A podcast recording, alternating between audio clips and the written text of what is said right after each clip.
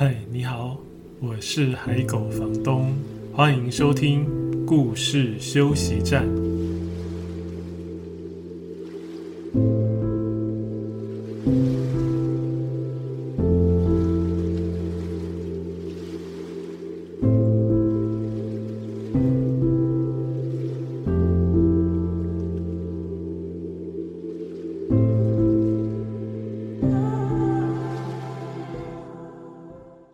现在收听的是故事休息站的 Podcast 节目。本集节目是由迷成品 Podcast、还有上谊文化以及海狗房东合作制播。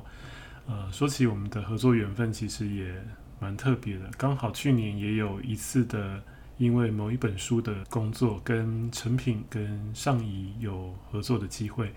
去年我翻译一本书，是《星空下的等待》。一本非常美的绘本，关于告别，关于和朋友的别离，关于怎么走过一段哀悼的过程，是一本非常非常美的书。作者是山卓拉·迪克曼，那书名是《星空下的等待》。那时候为上译文化翻译完这本书，出版之后，刚好也是诚品敦南店要结束的时候。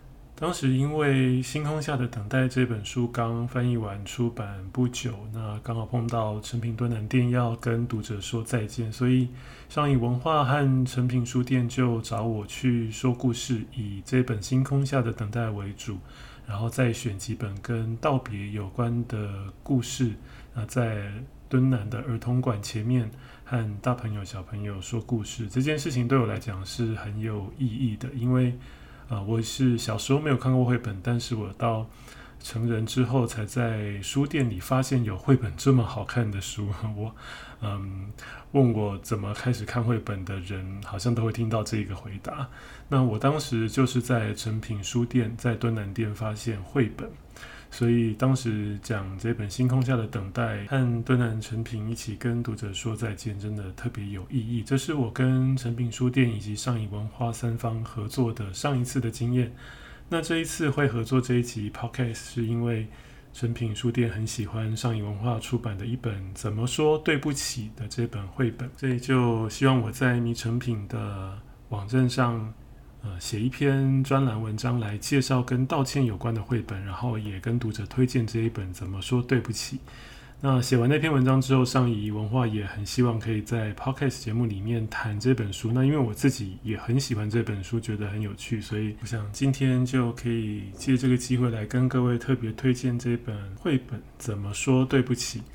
其实当初我在第一次就是诚品跟我提到这本书的时候，我还没看过书。那我听到书名的时候，心里是有点想说不妙，因为书名听起来有一种该不会是要说教的绘本吧？但是上谊文化在我印象当中，一般出版的书都不会到这个地步哈。比如说。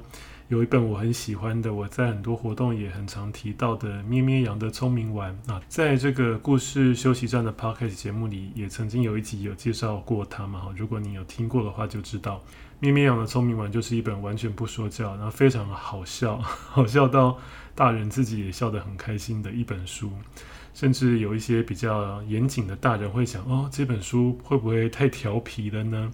可是实际上听过之后，大朋友跟小朋友都很喜欢。所以当时我也是想说，那我先来看看这本书到底内容是什么，再来决定好了。那看完之后，果然，诶，很好看。其实怎么说，对不起，这本书，呃，虽然书名看起来很直接，好像是要教小朋友，嗯，小读者，因为通常绘本是给小读者看嘛，哈，教小朋友怎么说对不起，好像说对不起这件事情并不太容易开口，虽然这三个字不难，哈，但是。有时候正在那个情绪当中的时候，很难说得出口，很难低声下气地说哈。尤其孩子有时候觉得不是我的错，或者是不全部是我的错的时候，特别难说。那要说对不起的时候，有时候又勉勉强强说得不甘不愿，很没诚意。那我实际看过这本书之后，我觉得很好玩的是，它确实很像一本教人怎么说对不起的一本 教科书或教材。但是它却一点都不说教，也不严肃，也不枯燥无聊。它也举了很多好玩的实例，然后用很多的动物来演出像状况剧这样，所以你会看到那些动物的姿态啊、表情啊，还有发生的那一些很夸张的状况，觉得很好玩，那就会淡化了那个说教的意味。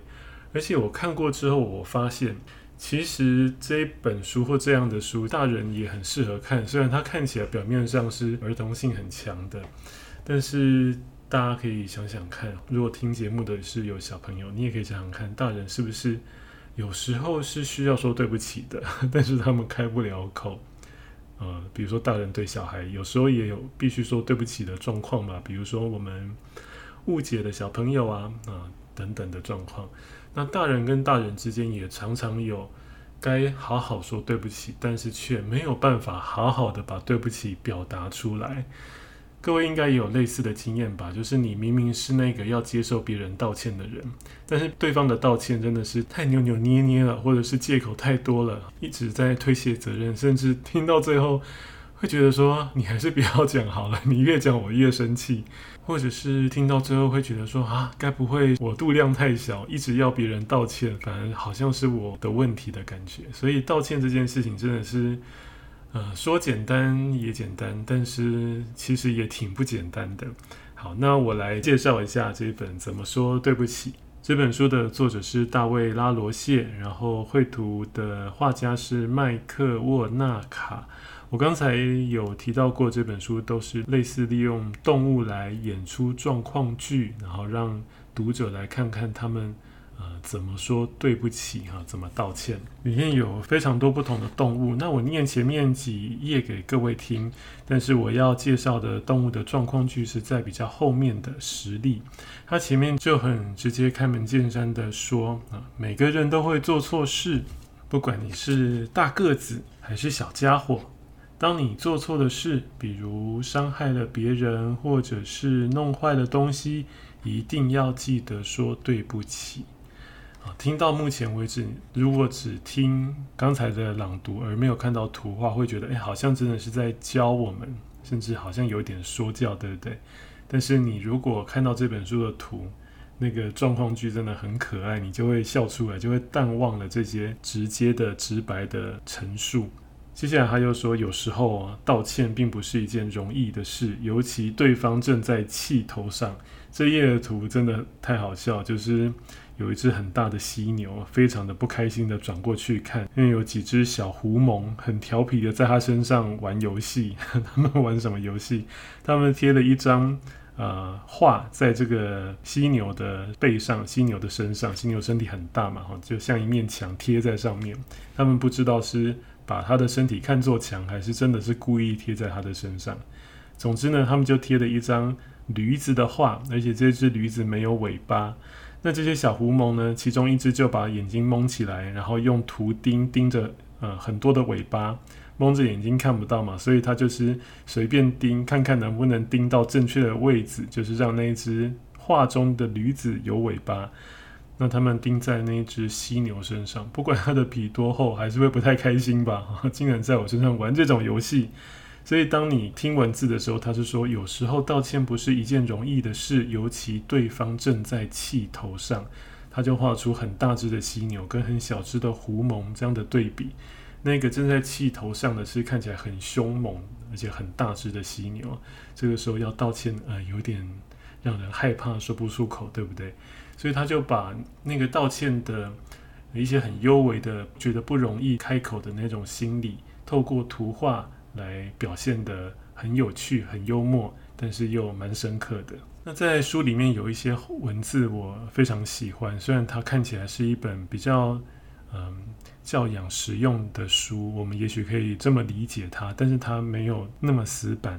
比如说，他有一句话我很喜欢，他说：“无论如何，道歉还是很重要，就算对方也欠你一句对不起。”同样，这一页的图也非常的好笑，但是你看这一句话是不是很棒？就是有时候我们道歉很难说出口的时候，不管是小朋友或者是大人，其实都一样。就是我们好像觉得这件事情不都是我的错啊，对方也有错啊，为什么要由我先来说对不起？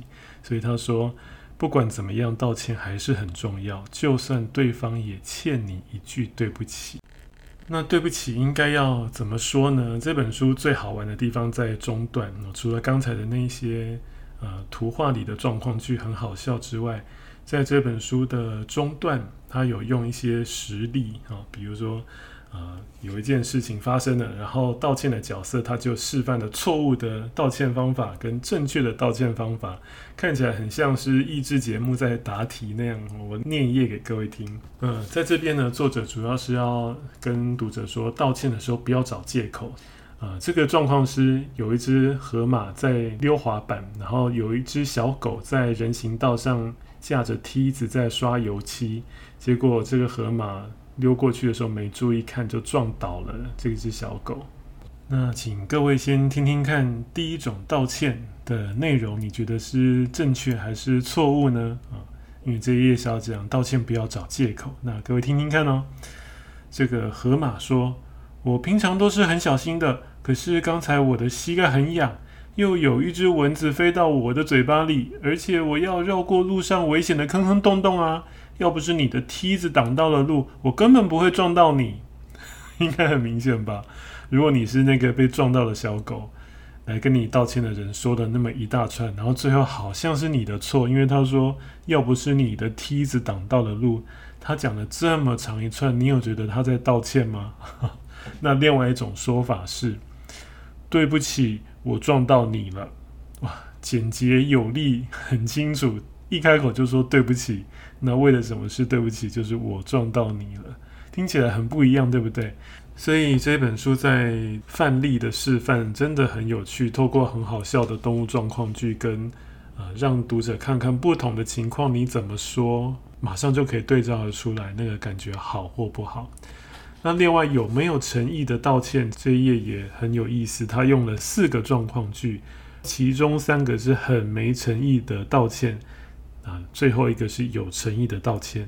那三个没诚意的道歉中，我说其中一个给各位听啊。这个没诚意的道歉呢，是有一只呃很漂亮的母鸡，或者是他自己以为自己很漂亮的母鸡，他把那个山羊的小提琴弄坏了。那他应该要去好好道歉嘛？哈，他是做坏了他的小提琴。那各位听听看。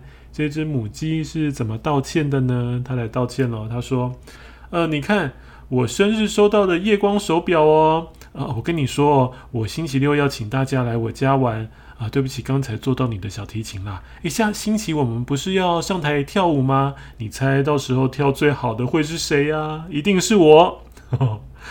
你看他说了那么一长串，他只在中间啊，很快速的穿插了。”一句对不起，刚才我坐到你的小提琴啦，而且还比较小声。为什么我会知道它比较小声？这也是呃设计的很好的绘本里面的一个有趣的地方。在这段文字，各位如果拿到书，你就会看到啊、那一段我刚才讲的对不起，刚才做到你的小提琴啦，它的字就真的是相对比较小，也比较细。那你就知道这只母鸡道歉没诚意吧？讲了一大串话，然后他的对不起的最重要的那一句说的又小声又快，很快就带过去。而且在这段道歉里面呢，他还顺便炫耀了自己跳舞会跳得最好。那有诚意的道歉是怎么做呢？很简单，刚才已经知道，就是直接说对不起呀，然后把为了什么事对不起的那件事情说出来就好了。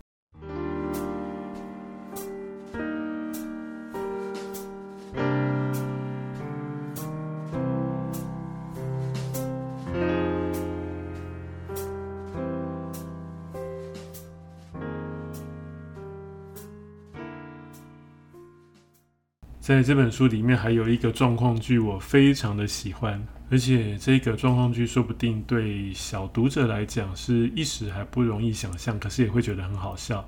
但是对大人来讲，特别是有了一点年纪的大人来讲，应该会很有感觉。至少我自己就很有感觉。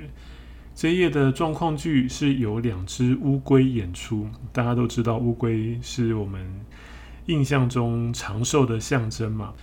那在这个跨页的乌龟，又是看起来就年纪非常大，因为这两只乌龟的胡子又白又浓密，然后戴着老花眼镜，眉毛也是白的。先不管真正的乌龟有没有眉毛，这一页呢，我为什么会说大人也会很有感觉？他利用了这个角色乌龟长寿的这个特点，他来演这个状况剧很适合哦。这一页主要想要跟读者分享的一个想法是，就算是很久以前发生的事，现在道歉也还来得及。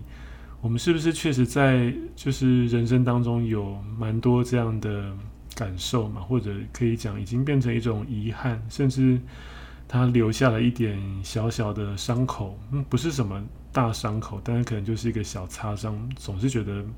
没有完全好，不太舒服，刺刺痒痒的，对不对？但是他这边他用这两只乌龟很有诚意的道歉，说的很可爱很好，把这种呃人生里面特别会有的那种被亏欠的那种感觉表达出来。啊，其中一只乌龟跟另外一只乌龟说：“啊，乌龟讲话都很慢，所以我要慢一点讲。”他说：“你还记得三十年前？”有一次，我笑你慢吞吞吗？另外一只乌龟说：“记得。”那第一只乌龟说：“对不起。”另外一只乌龟听了，应该心情好多了吧？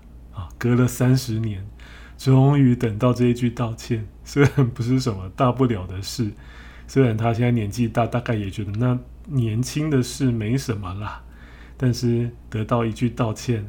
还是蛮舒服的吧，好，所以各位可以看这本书的时候，看看这一只接受道歉的乌龟，它的表情不太一样哦。他后来跟他说没关系，然后他的表情就变得柔软很多，缓和很多，好像有一种释怀的感觉吧。啊，所以你看这本看起来是要跟小朋友说怎么说对不起的一本书，但是我觉得大人看也。意外的蛮有感觉的，那甚至如果你要把它当成一种比较实用的教学学习的书好了，大人也不见得真的都很会说对不起吧？好，所以跟各位分享这一本《怎么说对不起》，真的是一本值得推荐的书。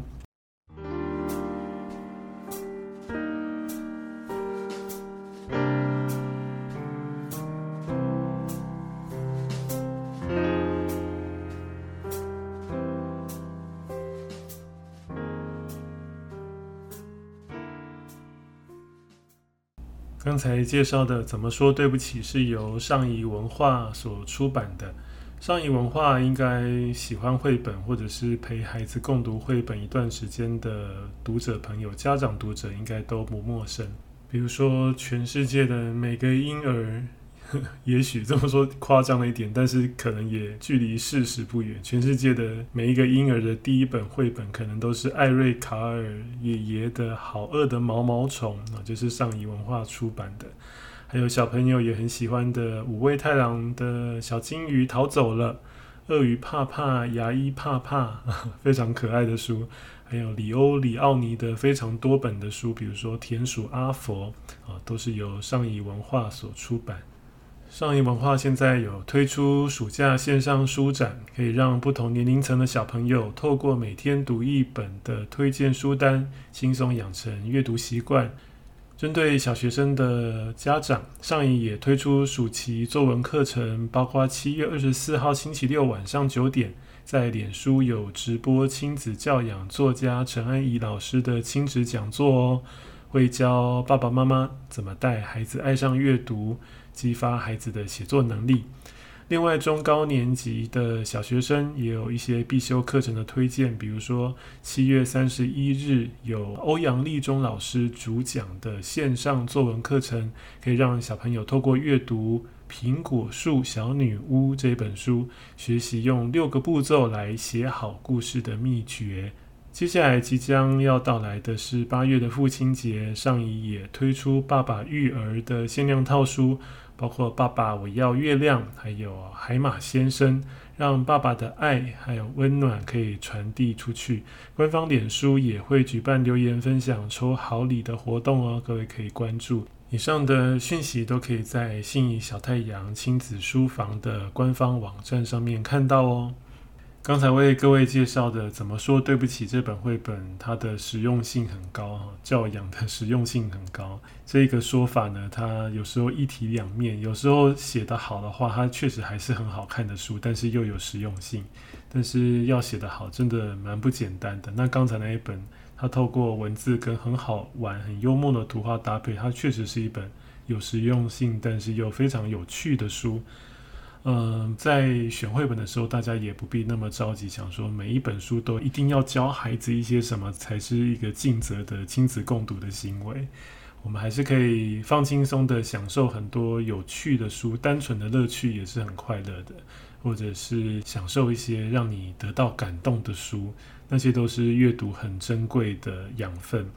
嗯，比如说刚才我讲到的咩咩羊的聪明丸，有特别提到这本书嘛，在故事休息站的第十七集有提到过。那那一集的主题是人生有时候很辛苦的，但事情总有一体两面。在那一集，我就是想要讲，有些绘本它看起来真的非常有趣，小朋友也绝对会非常喜欢，爱不释手，一听再听，一读再读，甚至听到都会背了，还要继续听。有时候家长会想说，那可是这些书到底要教孩子什么？甚至会想，那些书里面的角色也太调皮了吧，看起来像是在恶作剧，这样可以吗？这样不会是不好的示范吗？在那一集节目里面，我就特别提到，其实你换一个角度看，真的要讲学习的话，它也可以有学习的层面可以想啊，比如说，呃，小心不要轻易被别人骗了，用这个角度去想也 OK 啦。但是不必想得这么严肃，因为其实亲子共读啊，或者是选绘本让孩子阅读，有一个非常重要的原因，也是希望孩子爱上阅读这件事。那如果我们都选太多实用性，而且是比较偏向说教的实用性的绘本给孩子看，大概你也可以想象，这个阅读的乐趣就很容易被扼杀嘛，对不对？好，那说到咩咩羊的聪明丸这一本书或这一类的书啊，比如说各位如果去听那一集，你就会听到更多这一类的书。呃，我相信，因为孩子每一个孩子就都是单独的个体嘛，每一个孩子的个性还是会很不同的，或者是孩子在某一个成长的阶段，他对于对错、是非黑白，其实也可以分辨得非常的清楚，而且那个界限是很难被跨越的。所以确实，我知道大部分的孩子听到咩咩羊的聪明丸这一类的故事，都会真的笑得超开心的。可是我相信，一定还是会有一些孩子，他会觉得说：“哦，那个咩咩羊好坏哦，他很讨厌，他怎么可以这样骗人？”这个可能是很有正义感的孩子，或者是真的是是非很分明的孩子，确实会哦。那怎么办呢？那就是。家长在读故事的时候，你发现孩子的性格是比较属于 刚正不阿 这样的性格的话，那你就跟他聊天啊，就说：那你觉得这个咩咩羊应该要做什么才对呢？比如说，他故事已经讲完了嘛，他已经呃用恶作剧骗了那一只火鸡，但是其实也是 那只火鸡真的是太呆了哈。那你可以问孩子说。那你觉得咪咪应该做什么会让那一只火鸡觉得好过一点呢？就让孩子自己去说啊。如果孩子真的觉得那个角色太坏、太过分，那也不用跟孩子说，你不用那么严肃嘛。哈，这种话是我们对大人说的。那孩子如果在那个情绪里面一时出不来，比如说我们常常都很很是非分明的教孩子，孩子有时候也会很是非分明的看待事情嘛，对不对？好，那有另外一个例子，我觉得很好玩的是，嗯、之前我听，因为我前一阵子有在脸书上面推荐一些说故事的 podcast 节目，那因为当时疫情正紧张的时候，孩子已经好长的时间是在家远距上课，对不对？所以家长不管是爸爸或妈妈，或是阿公阿嬷，哈，带孩子的时间很长。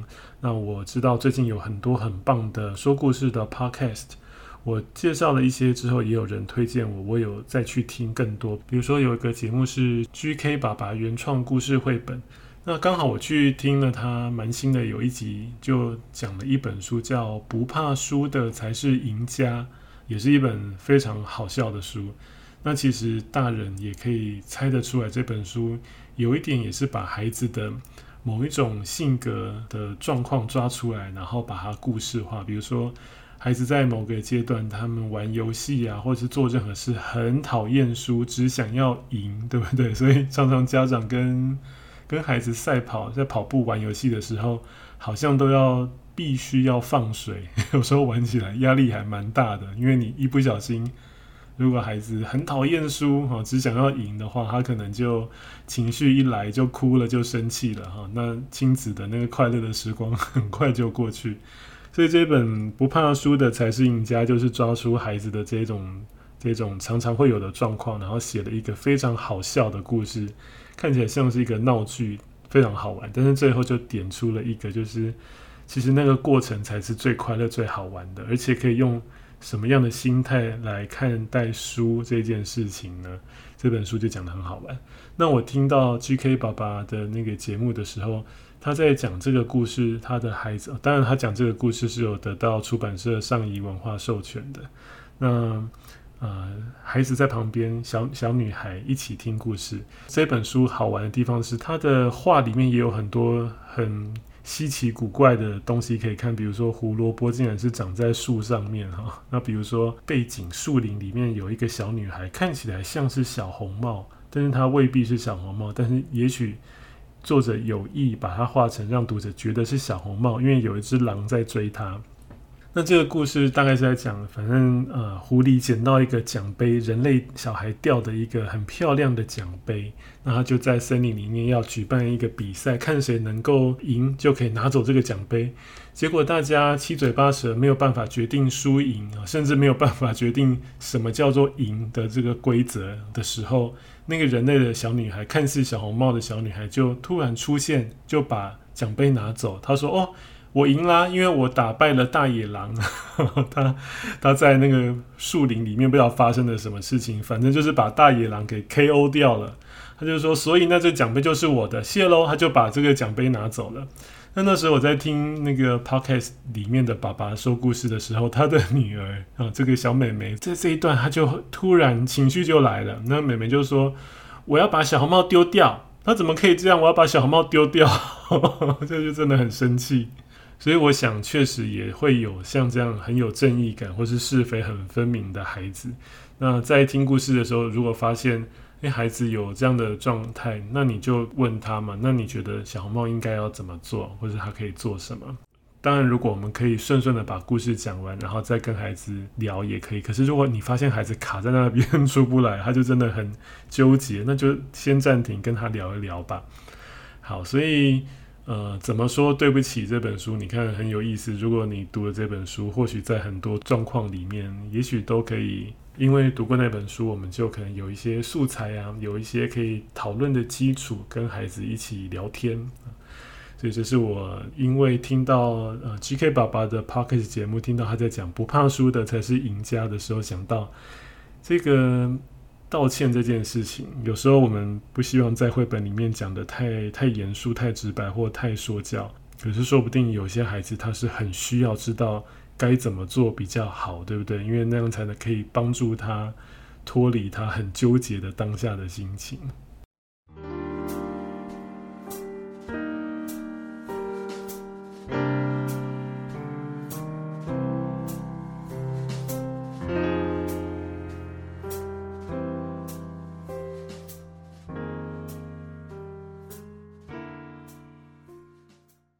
如果收听这个节目的你对道歉这个主题的绘本，或者是故事情节里面跟这个有关的作品有兴趣的话，可以到迷成品的网站上去搜寻。我有一篇文章，就特别整理了一些这样的绘本介绍给读者。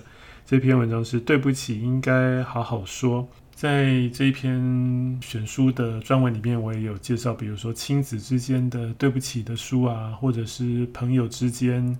尤其是好朋友之间，有时候那个对不起是特别难说出口，就造成一些误会跟遗憾。有这样很好看的故事，这两本亲子之间的是大吼大叫的企鹅妈妈，那朋友之间的我介绍的是城市里的提琴手。那另外一本呃，我最近也很喜欢的书是神奇行李箱。这一本的主题虽然跟道歉没有什么直接的关系，可是故事最后有道歉的这一个桥段。那道歉在这个故事当中，它又是另外一个层次，特别是涉及到呃人道甚至是人性很重要的一个环节。呃，听起来好像很严肃，但是不会。那本书很好看，那本书你可以把它看得很简单，看的是呃日常的人跟人之间的彼此的冒犯跟亏欠。也可以把它看得很大，比如说看成是移民或者是新住民啊，到新地方展开生活的人，这样子的新旧之间、先来后到者之间冲突、矛盾跟化解的这样子的议题，也可以把它拉到这么高来看，写得非常好的一本作品。在今天的节目最后，我也想要延伸推荐各位一本。